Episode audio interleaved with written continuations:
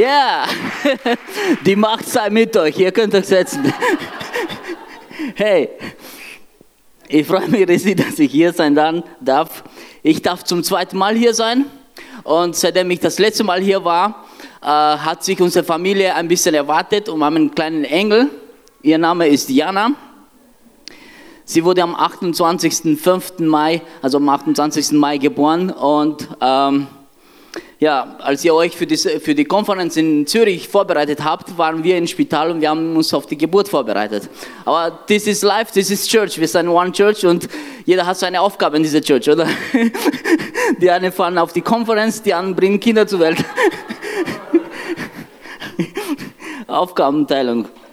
Simona und ich, äh, meine Frau und ich, äh, wir teilen uns auch die Arbeit im Haushalt, äh, vor allem jetzt mit dieser kleinen Jana äh, Simona stillt, weil ich es nicht kann. Und ich schlafe, weil sie nicht kann. Also es ist dann, es wird wieder gerecht. Aber ich darf heute über ein Thema reden, was wirklich mein Herz bewegt, was, was, was mein Leben bewegt. Und weil es Summer Celebration ist und ähm, Herzlich willkommen, schön, dass du da bist, egal aus welcher Church, egal aus welchem Background du bist. Ich hoffe, dass ich dir heute ein bisschen Feuer, ein bisschen Leidenschaft mitgeben kann mit diesem Thema, was ich auf dem Herzen habe.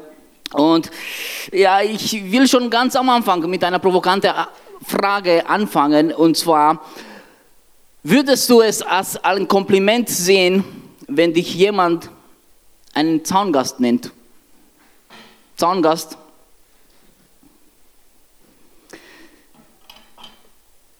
Glaube nicht, oder? Es ist eher negativ, Zaungast. Du bist nicht aktiv dabei, du bist eher als ja, Außenseiter, du bist ja, du bist ja nicht im Feld, du bist einfach da und ja. Als ich klein war, durfte ich oft nicht bei den Großen mitspielen. Ich wollte aber Fußball spielen. Ich durfte aber nicht, weil ich zu klein war. Und so war ich immer da am Zaun und habe zugeguckt, was die anderen so machen. Und vielleicht mit, mit, mitgefiebert. Ich war Zaungast, unfreiwillig, weil ich nicht mitmachen durfte. Da gibt es aber Leute, die freiwillig Zaungäste sind. Ein Zaungast ist jemand, der keine Verantwortung übernimmt, der, nicht, der sich aktiv nicht einbringt, der steht nur draußen da und beobachtet. Manchmal kritisiert auch, mal lauter, mal leiser, aber ist nicht Teil davon von dem, von dem was, was am Platz passiert. Zaungast. Er ist nur Zaungast. Aber ich will dich heute dich äh, ermutigen, du bist nicht einen, zu, für einen Zaundasein Leben bestimmt. Du bist nicht für einen Zaundasein Leben bestimmt. Ich will heute dir eine Alternative und wie ich meine, eine sehr gute Alternative geben. Ein paar Gedanken zu diesem Thema und wie du es vielleicht schaffen kannst, vom Zaun runterzugehen. Was es bedeuten kann, kein Zaungast zu sein, will ich kurz am Anfang schon anhand einiger Beispiele aus der Bibel erklären. Wenn wir die Bibel aufschlagen und wir, ich glaube, dass die Bibel, ich muss das immer zumachen, weißt du? ich glaube, dass die Bibel, das Wort Gottes ist, ein reales Buch mit realen Leuten. Wenn wir die Bibel aufschlagen, dann finden wir auch Menschen, dort. Die Geschichte, ihr Leben dort. Wir schlagen die Bibel auf und wir finden einen, Namen, einen Mann namens Josua. Er ist der Nachfolger von Mose. Mose ist der große Anführer, der die Israeliten aus Ägypten rausgeholt hat mit Gottes Hilfe. Und jetzt ist der Josua der Nachfolger. Das Volk Israel ist schon im gelobten Land, die sehen dort, äh, was Gott mit ihnen vorhat, aber sie sind eher passiv. Ihr Leben ist nicht so nach Gottes Plan. Und als Josua das merkt, ruft er alle Leiter zusammen, das Volk zusammen und erklärt ihnen, was Gott eigentlich von ihnen will. Und dann macht er einen Schritt. Er geht von Zaun herunter und sagt, ich und mein Haus, wir wollen dem Herrn dienen. Und als das Volk das sah, haben sie sich wieder für Gott entschieden. Sie haben gesagt, wir wollen nicht mehr nur da Zaungäste sein in diesem Land. Nein, wir wollen voll im Plan Gottes leben. Und sie haben angefangen, weil sie, sie die Götzen und, und all die Sachen, die sie im Haus gehabt haben, einfach rauszukicken. Und sie haben gesagt, wir wollen aktiv für Gott da sein. Ein Segen sein für unser Umfeld. Wenn wir die Bibel weiterschlagen, finden wir einen Mann namens David. Einer der größten, wenn nicht der größte König im ersten Teil der Bibel. Und David war ein Kämpfer war ein Mann nach dem Herzen Gottes. Er war ein Worshipper und er wollte nicht nur in die Wüste gehen, dort in einem Zelt Gott anzubeten, sondern er wollte ein Haus für den Herrn bauen. In Jerusalem, eine dynamische Stadt, eine Großstadt. Und Gott hat gesagt, nein, nein, nicht du wirst das machen, sondern dein Sohn Salomo. Und David nimmt das hin, aber er sagt, ich werde alles tun, um das vorzubereiten.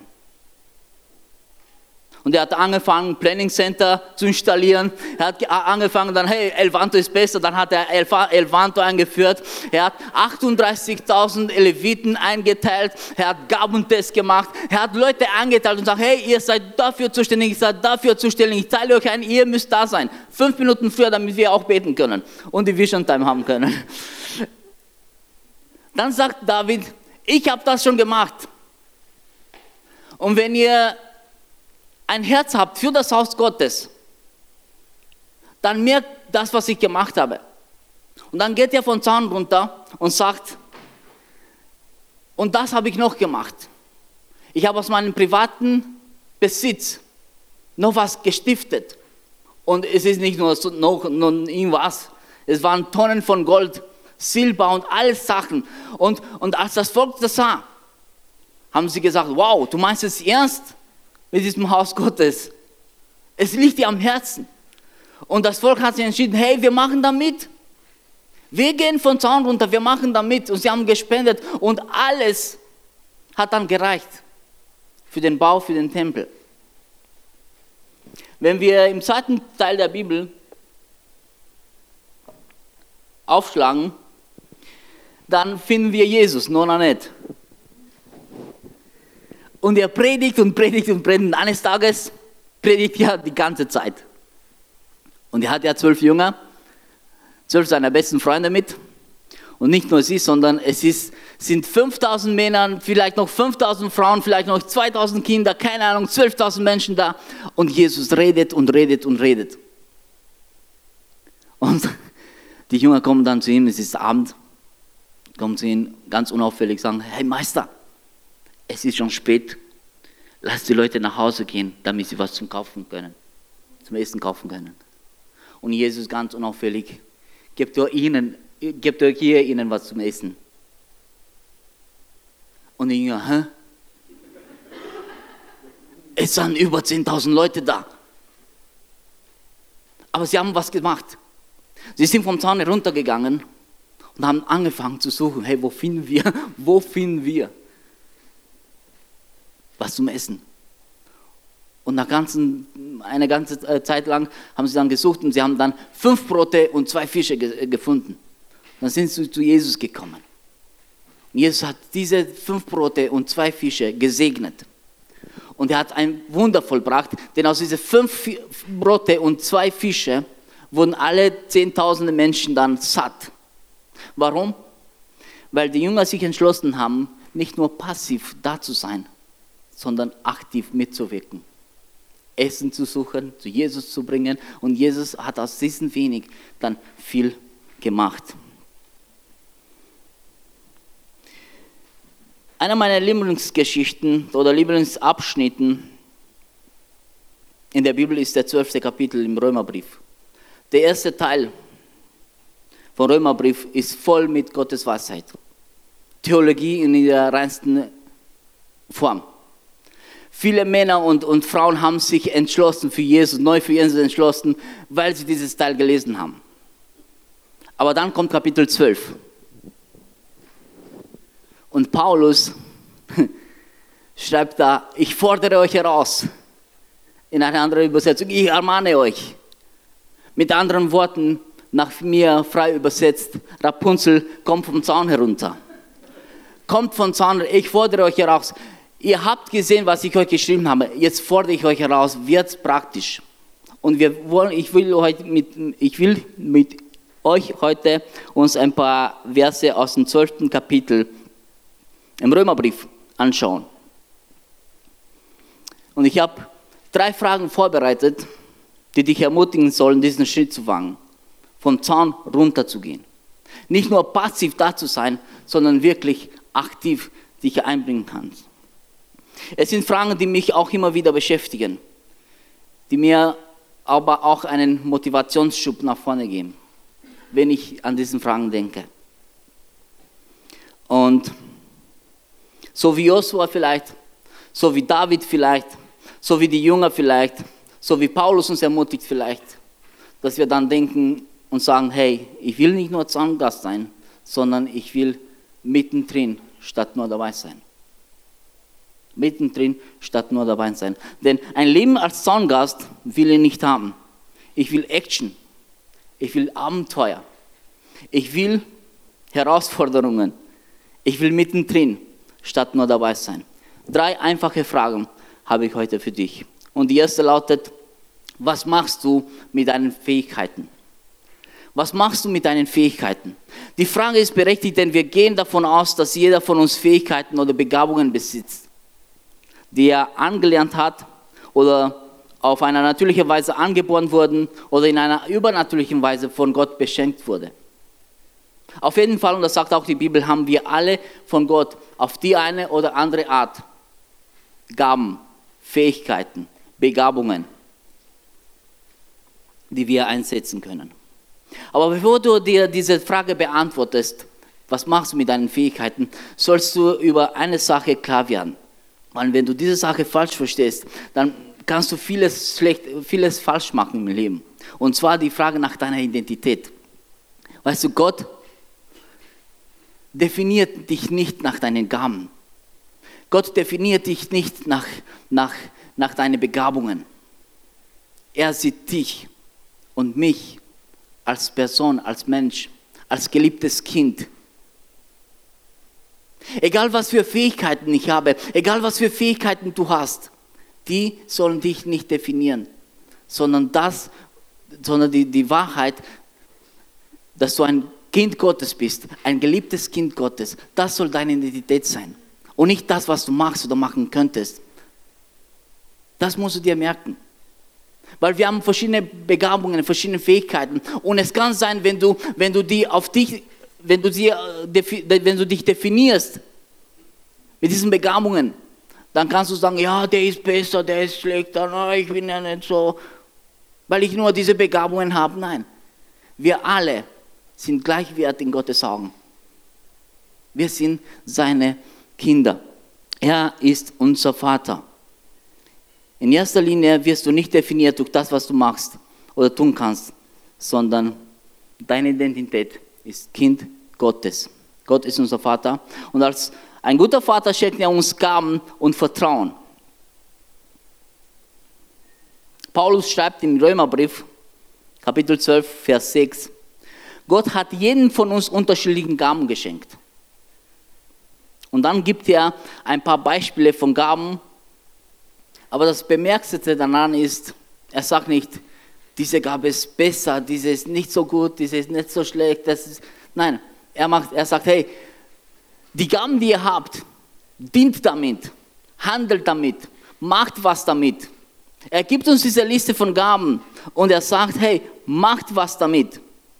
Vielleicht wird Gott im Himmel uns zwei Fragen stellen. Die erste, wie hast du auf meinen Sohn Jesus Christus reagiert? Und die zweite, wie hast du deine Fähigkeiten eingesetzt? Jesus erzählt uns eine Geschichte eines Tages über einen reichen Mann, der verreisen wollte.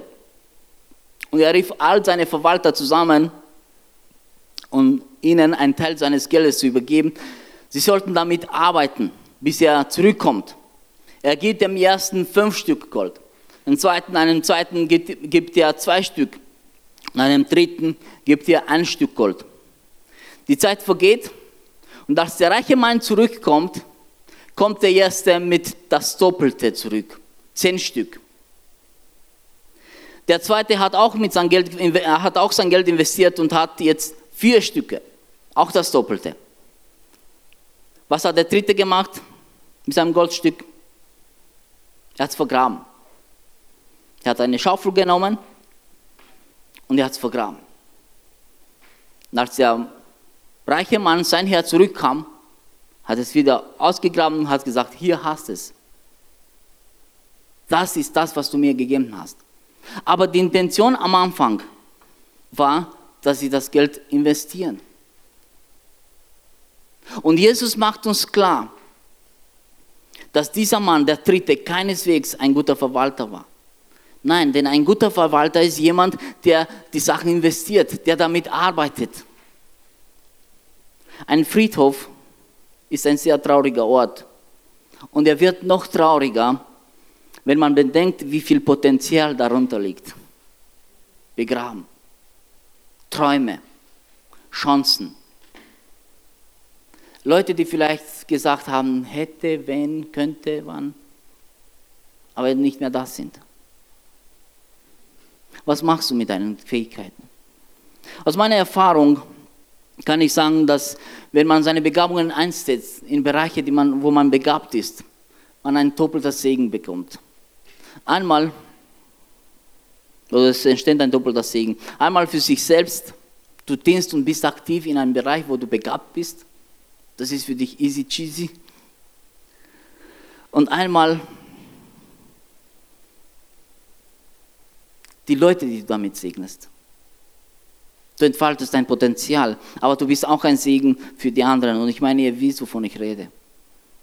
Denn hier in dieser Church gibt es Heroes, die nicht nur einmal pro Woche hier kommen, sondern vielleicht auch während der Woche zur Probe gehen, Sachen vorbereitet, mal hin und wieder nach Linz fahren.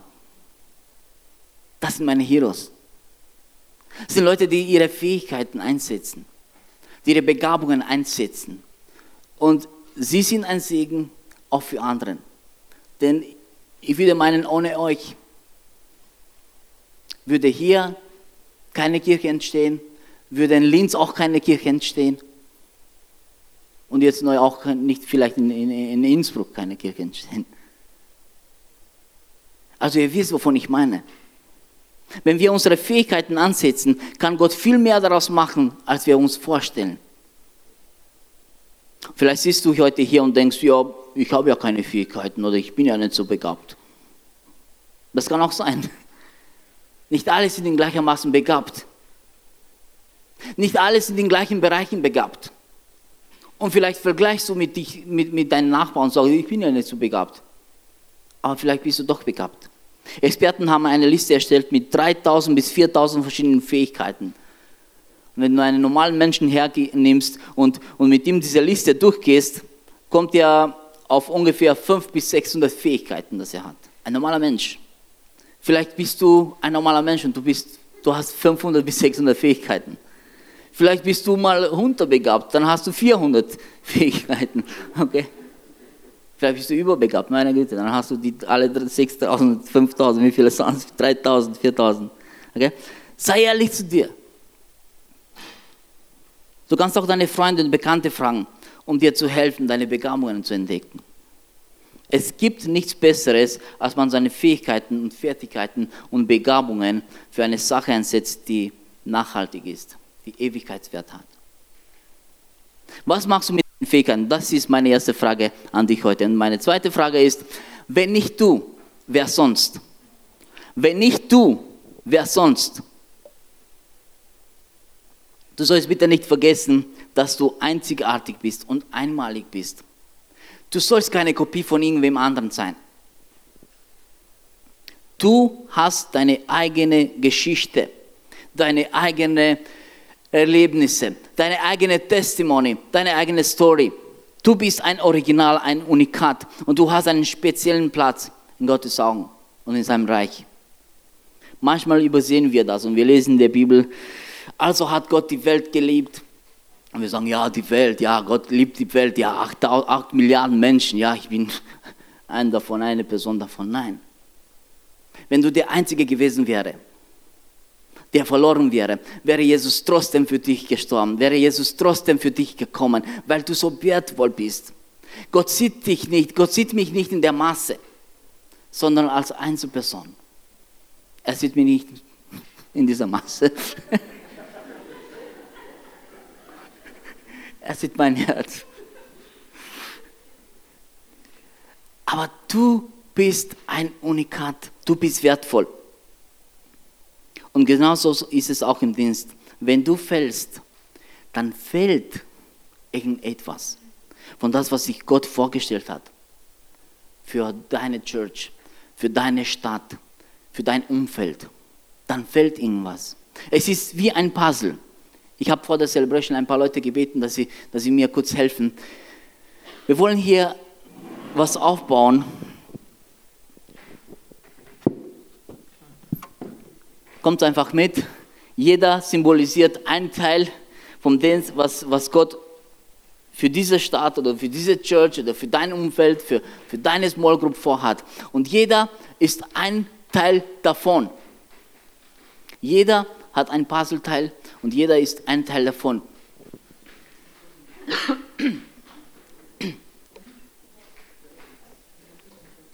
Gemeinsam können wir was aufbauen. We all are parts in a big game. Genau, es passt. Hinten habt ihr Ziffern und genau so wie sie liest, genau.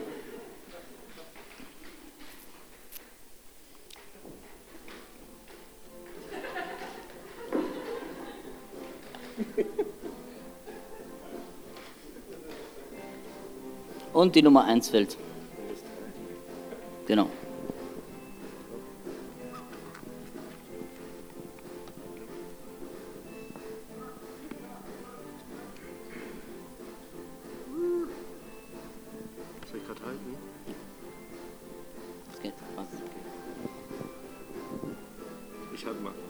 Thank you.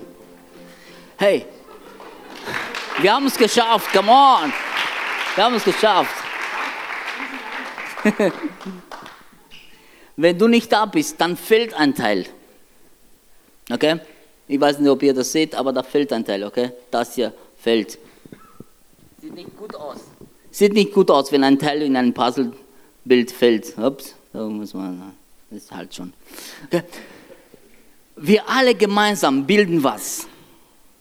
Und die Bibel vergleicht die Church nicht nur mit einem Puzzlebild, nein, mit einem Körper, der natürlich aus mehreren Körperteilen besteht, besteht, die miteinander verbunden sind. Und jedes Körperteil seine eigene Funktion hat. Und da wird es noch deutlicher, dass da, wenn da irgendwas fällt, dann fällt halt irgendwas. Paulus schreibt in Römer 12, 4 und 5, unser Körper besteht aus vielen Teilen, die ganz unterschiedliche Aufgaben haben. Ebenso ist es mit uns Christen. Gemeinsam bilden wir alle den Leib von Christus und jeder Einzelne ist auf die anderen angewiesen. Dein Umfeld braucht dich. Dein Team braucht dich. Deine Church braucht dich. Deine Nachbarschaft braucht dich. Du bist ein Teil von dem, was Gott sich ausgedacht hat für diese Stadt. Manchmal denken wir, oh, die Gesellschaft ist so, ja, weil wir vielleicht nicht Teil der Gesellschaft sind. Weil du als Gottes Kind vielleicht nicht Teil der Gesellschaft bist. Darum ist die Gesellschaft so. Aber Gott will das, er, er liebt diese Gesellschaft, er liebt die Menschen. Und er will dich dort haben, wo er seinen Platz, wo er deinen Platz hat. Wenn nicht du, wer dann? Wer sonst? Das ist meine zweite Frage an dich heute. Und noch ein Gedanke dazu. Hm. Gott braucht dich nicht. Er kann jeden anderen verwenden und gebrauchen. Aber er will dich. Er will dich. Er will mich. Er braucht uns nicht.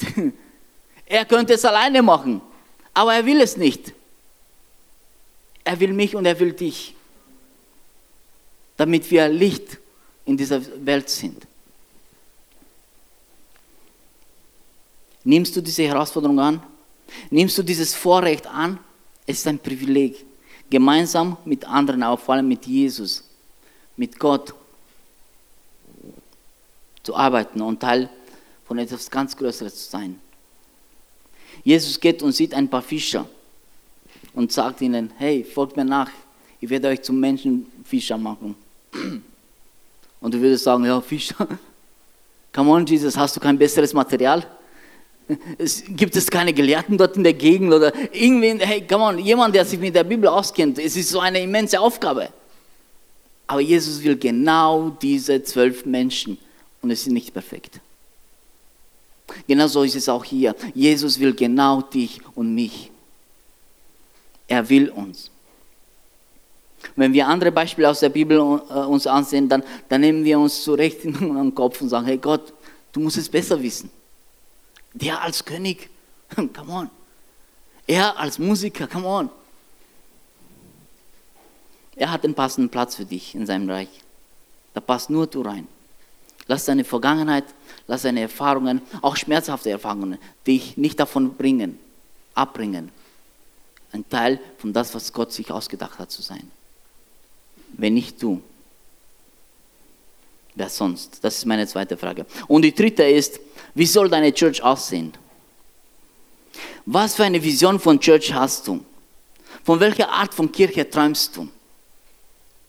Jesus hatte auch eine Vision von der Church aber sie ist überhaupt nicht in, die, in der Defensive. Sie ist überhaupt nicht passiv, sie ist vorne mit dabei. Die Tore der Hölle können sie nicht aufhalten. Sie ist nicht passiv und, und sie konserviert sich nicht selbst für die nächste Generation, sondern sie ist am Puls der Zeit. Sie inspiriert Menschen für Gott, sie begeistert Menschen für Gott, sie hilft Menschen aus Leidenschaft, Menschen äh, äh, äh Jesus ähnlicher zu werden furchtlos zu leben, ihr Umfeld positiv zu verändern. Das ist die Art von Church, von Jesus, die von Jesus, äh, das ist die Art von Church, von der Jesus geträumt hat. Nicht eine, die einfach nur da passiv ist und sagt, ja, es ist Sonntag, jetzt gehen wir in die Kirche. Sondern einfach die, eine, die, die die Gesellschaft mitgestaltet. Jesus spricht von Licht und dieser Welt und von Salz der Erde. Er spricht aber nicht von sich selbst, er spricht von, den, von seinen Jüngern. Und er sagt, geht hin und macht andere Jünger, macht andere Menschen zu Nachfolger. Hilft ihnen, ihren Next Step zu gehen. In Jüngerschaft zu gehen. Lehrt sie zu folgen, was ich euch gesagt habe. Das ist der Next Step. Und diesem Mandat nachzukommen, bedarf es einer gewissen Opferbereitschaft. Zeit, Energie, Geld zu investieren, sich selbst hinzugeben.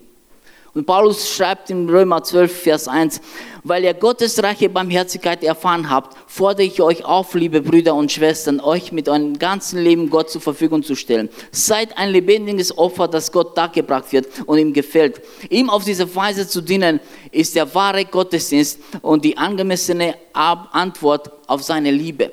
Mit anderen Worten, gebt euch selbst hin. Gebt euch selbst hin. Seid nicht nur Zaungäste sondern seid aktiv. Seid aktiv. Nicht aus Angst, nicht aus einem Muss, nicht aus einem Pflichtgefühl, sondern weil ihr die Barmherzigkeit Gottes erfahren habt. Das ist die angemessene Antwort auf seine Liebe. Was? Meine Hingabe. Dass ich von diesem Town runterkomme. Dass ich nicht nur da sitze und beobachte und schaue, schauen wir mal, was Gott da betreibt in dieser Welt. Nein, ich werde aktiv sein.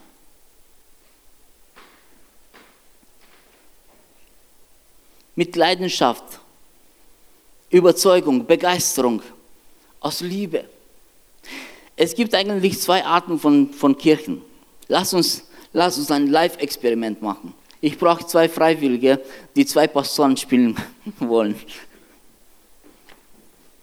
Sehr gut.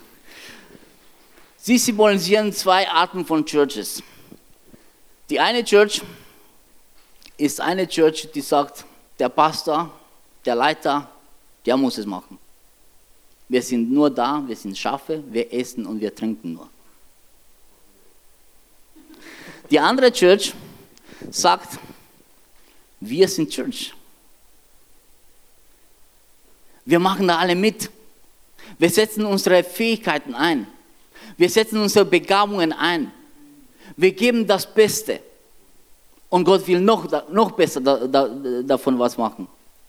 Und diese Taschentücher symbolisieren das Potenzial oder die Fähigkeiten oder die Menschen, die einfach zu einer Church gehören. Und wir machen jetzt ein Live-Experiment. Seid ihr ready? Vielleicht bist du auf dieser Seite und der andere auf Flo, du kommst. So, diese zwei Pastoren, die gehen in die, in die Welt, nein, die gehen da im Saal und bringt eine Person mit. Nimmt so ein Taschentuch und bringt eine mit. Okay? Das ist das erste Jahr. Sie gehen einfach und sie bringen was mit. Kommt einfach mit nach vorne, seid nicht so scheu. Wir fressen keine Menschen da. Wir sind einfach nur liebe, liebe Leute. Okay, das ist sehr, sehr. Alle tipptopp, sehr gut. So, jetzt haben wir auch gesagt, es sind zwei Arten von Churches. Eine, wo die Church, die, die ziemlich, wo, wo viele mitmachen und eine, wo, wo sie sagen, ja, nur der Pastor soll was machen. Jetzt geht nur der Pastor hin und macht was. Und da geht die ganze Church hin und, was macht, und, und macht was. Und ihr bringt dann zwei, zwei Taschentücher mit. du ein bisschen winken, damit euch die Leute sehen, okay? Es sind hier einfach zwei Leute mitkommen, bitte nach vorne, bitte nach vorne. Das ist das zweite Jahr, genau. Ein bisschen Musik vielleicht, damit es schneller geht. So, das dritte Jahr geht wieder der Pastor hin und bringt eine Person oder ein Potenzial, eine Fähigkeit. Ihr geht alle vier und bringt vier Leute mit, okay? Vier Taschentücher wollen wir davon, vier mehr wollen wir davon sehen, okay?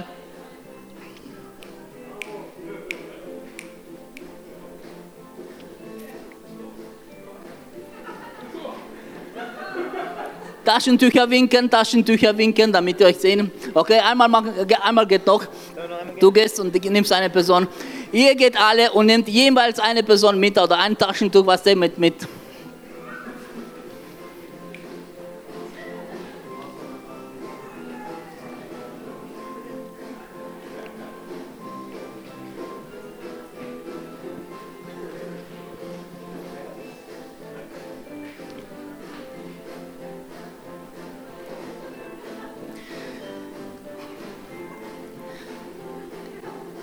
Seht ihr, wie viel Potenzial auf dieser Seite liegt? Seht ihr, wie, das ist Gottes Vision für die Church. Ich meine, ihr seid auch liebe Leute, okay? okay? Aber vielleicht warst du mal in so einer Church, wo, wo nur die Leute was machen und alle anderen nur da sitzen. Diese Church wird nach ein paar Jahren einfach zugrunde gehen. Nicht, weil Jesus es will, nicht, weil der Heilige Geist es will, nicht, weil Gott es will, so Gott will. Nein, nein, Gott will das nicht. Die Menschen wollen das, weil sie nicht mitmachen, weil sie nicht mitgestalten, weil sie sich nicht einbringen. Und weil da nur der Leiter was macht, wird er gleich oder nach einigen Jahren müde. Es wird eine, ein Monoton da sein. Immer die gleichen Leute singen, immer die gleichen Leute predigen, immer die gleichen Leute machen Welcome Team, wie auch immer. Es wird immer das Gleiche sein. Und du als neuer Mensch, sagst, ich will da nicht, es ist immer das Gleiche, ich will das nicht. Das wollte Jesus nicht. Jesus wollte das hier machen. Er hat gesagt, geht in alle Welt, setzt eure Fähigkeiten an, ein und ich werde mit euch sein. Das ist das Entscheidende. Hier ist auch Jesus. Aber hier wollen die Leute einfach auf seine Stimme hören und einfach ihr Potenzial entfalten, ihre Fähigkeiten einsetzen. Die denken, hey, wenn nicht ich, wenn nicht ich, wer sonst? Wir sind Church. Nicht der Leiter, nicht der Pastor, nicht irgendwer, sondern wir sind die Church. Wir sind das Leib Christi. Seht ihr das Potenzial?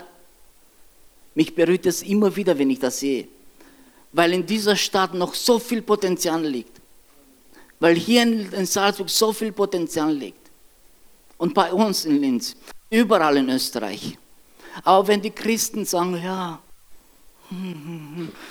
es ist so schön hier rumzusitzen und zu beobachten. Gott wird dich deswegen nicht weniger lieben, er liebt dich trotzdem. Aber schau, welches Potenzial es liegt. Hey, ein Applaus für meine zwei Churches.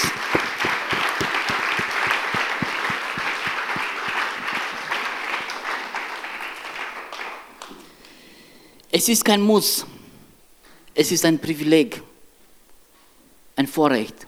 Die Band kann nach vorne kommen. Für euch ist es jetzt ein Muss.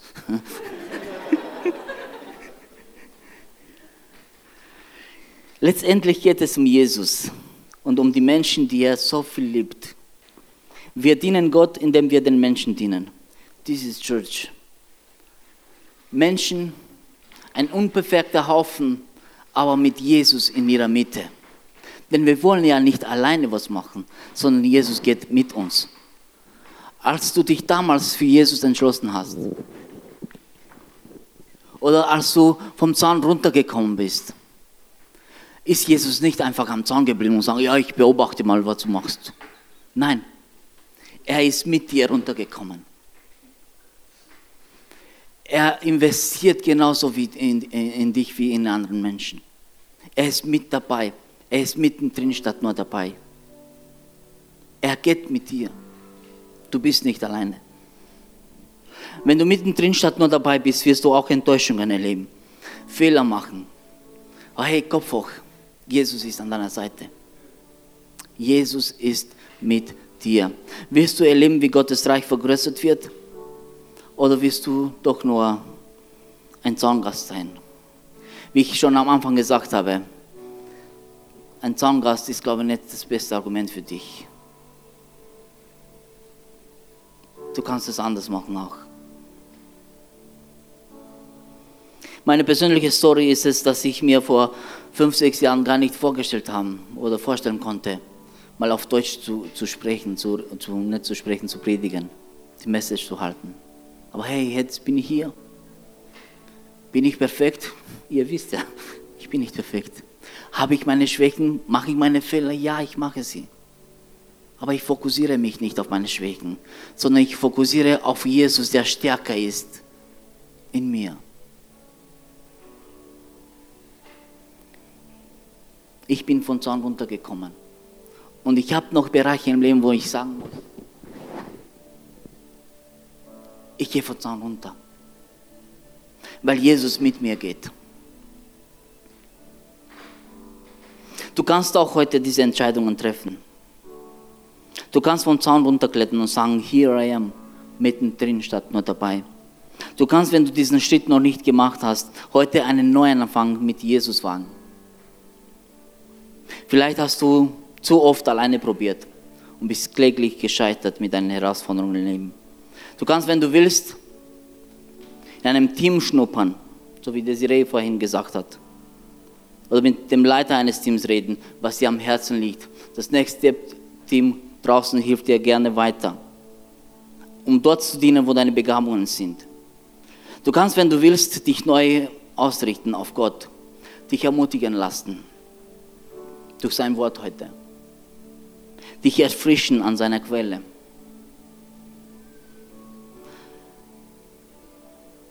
Du darfst bitte nicht vergessen, er persönlich ist ja mit dir, er ist ja vom Zaun runtergekommen. Und er geht jetzt mit dir. Also nimm seine Gegenwart an. Nimm seine Gegenwart wahr und lass ihn dich erfrischen. Wir werden jetzt eine Worship-Zeit haben. Und während dieser Worship-Zeit kannst du natürlich Gott anbeten. Du kannst auch hinten zum Face-to-Face gehen, wenn du Gebete auf dem Herzen hast. Sie können für dich beten, sie wollen auch für dich beten und gemeinsam mit dir beten. Mach deine Entscheidung fest in einem Gebet. Und lass uns, liebe Church, nicht einfach nur Zaungäste sein. Gott hat mit uns so viel vor, hat mit dem Umfeld um uns so viel vor. Lass uns nicht nur einfach Zaungäste sein und sagen, ja, sondern wirklich aktiv uns einbringen. Lass uns aufstehen und die Band kann dann gewinnen.